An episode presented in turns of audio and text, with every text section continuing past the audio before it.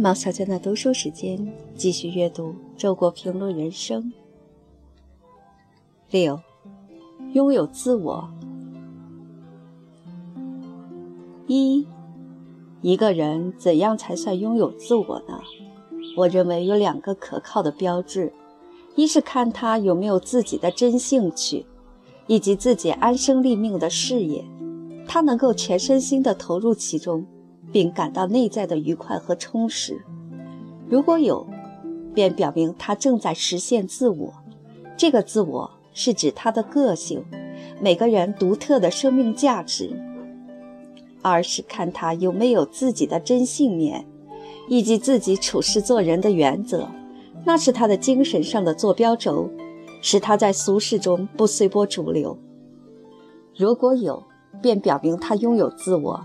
这个自我是指他的灵魂，一个坚定的精神核心。这两种意义上的自我都不是每个人一出生就拥有的，而是在人生过程中不断选择和创造的结果。正因为此，每个人都要为自己成为怎样的人负责。二，认识你自己，这是铭刻在希腊圣城。德尔菲神殿上的著名箴言，希腊和后来的哲学家喜欢引用来规劝世人。对这句箴言可做三种理解：其一，人要有自知之明。有人问泰勒斯：“什么是最困难之事？”回答是：“认识你自己。”接着的问题：“什么是最容易之事？”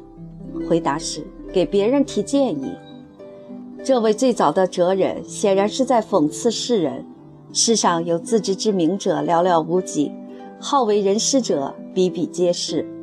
苏格拉底更进一步，从这句箴言中看到了神对人的要求，就是人应该知道自己的限度，承认自己在宇宙最高秘密面前是无知的。我知道，我一无所知。因为这句话，他被德尔菲神谕称作全希腊最智慧的人。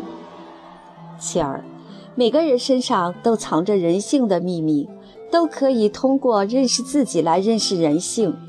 事实上，自古至今，一切伟大的人性认识者都是真诚的反省者，他们无情地把自己当作标本，机之反而对人性有了深刻而同情的理解。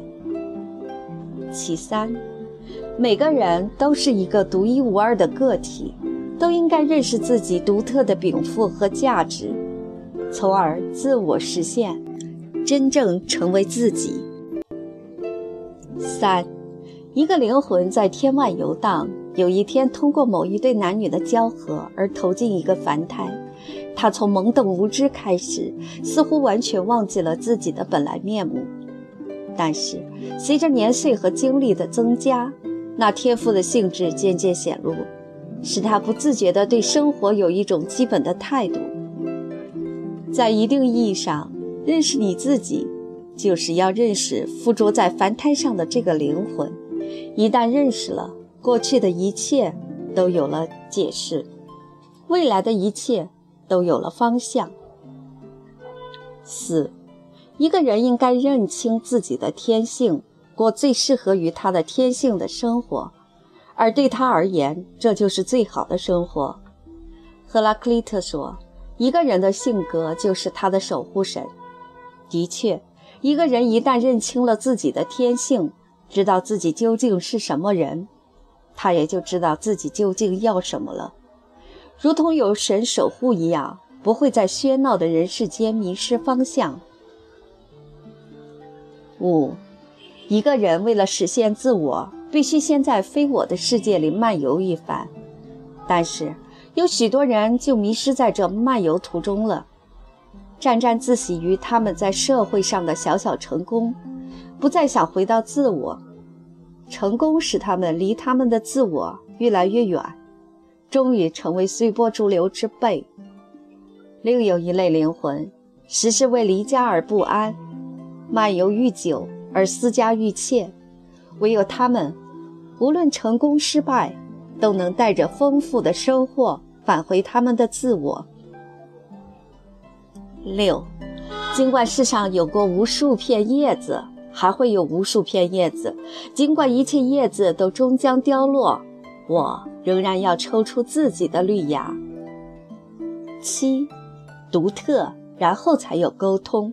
毫无特色的平庸之辈厮混在一起，只有猥琐，岂可与语沟通？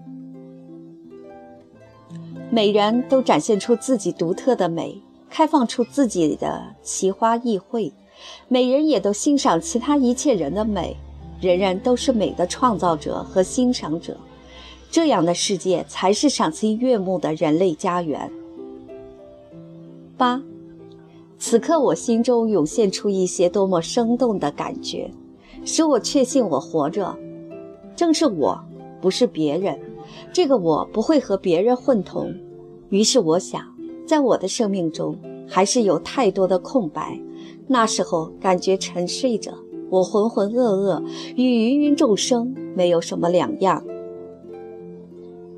九，我的生活中充满了变故，每一个变故都留下了深深的刻痕，而我却依然故我。吴宁说：“我寓意是我了。”我不相信生活环境的变化能彻底改变一个人。改变的只是外部形态，核心部分是难变的。十，人人都在写自己的历史，但这历史缺乏细心的读者。我们没有功夫读自己的历史，即使读，也是读得何其草率。十一，我心中有一个声音，它是顽强的，任何权势不能把它压灭。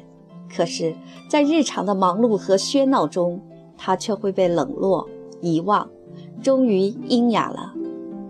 在人生的舞台上，我们每个人都在忙忙碌碌地扮演自己的角色，比真的演员还忙，退场的时间更少。